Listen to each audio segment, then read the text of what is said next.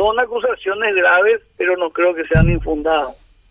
Eh, las acusaciones que el propio presidente de la República hizo son cuestiones absolutamente demostradas y preocupa el copamiento y el crecimiento desmedido de un sector económico liderado por una persona. Eh, esto no, no es mentira que haya iniciado la presidencia, la primera magistratura del país, con tres establecimientos ganaderos y hoy tiene 29. Eh, no es nada eh, normal que haya iniciado con 12 empresas y hoy tiene 68 empresas.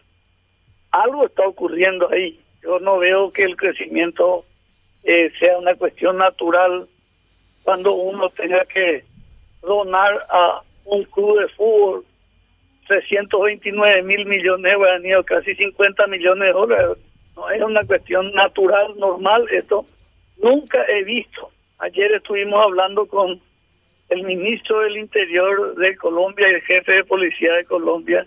Estuve también dialogando con gente eh, de los Estados Unidos de América y le he preguntado a ellos si en su país alguna vez ocurrió este fenómeno ellos quedaron absolutamente sorprendidos de esta cuestión. Eh, prestarle a un candidato a, a presidente de la República 10 mil millones de guaraníes no es natural, no es normal. Que una empresa tabacalera haga eso, ¿verdad? Y preocupa, nos preocupa a nosotros. Y bueno, yo creo que eh, esta campaña va a ser difícil, va a ser dura, y ellos tienen que estar preparados justamente para, para demostrar que eso no es cierto. No va a ser fácil eso de hecho.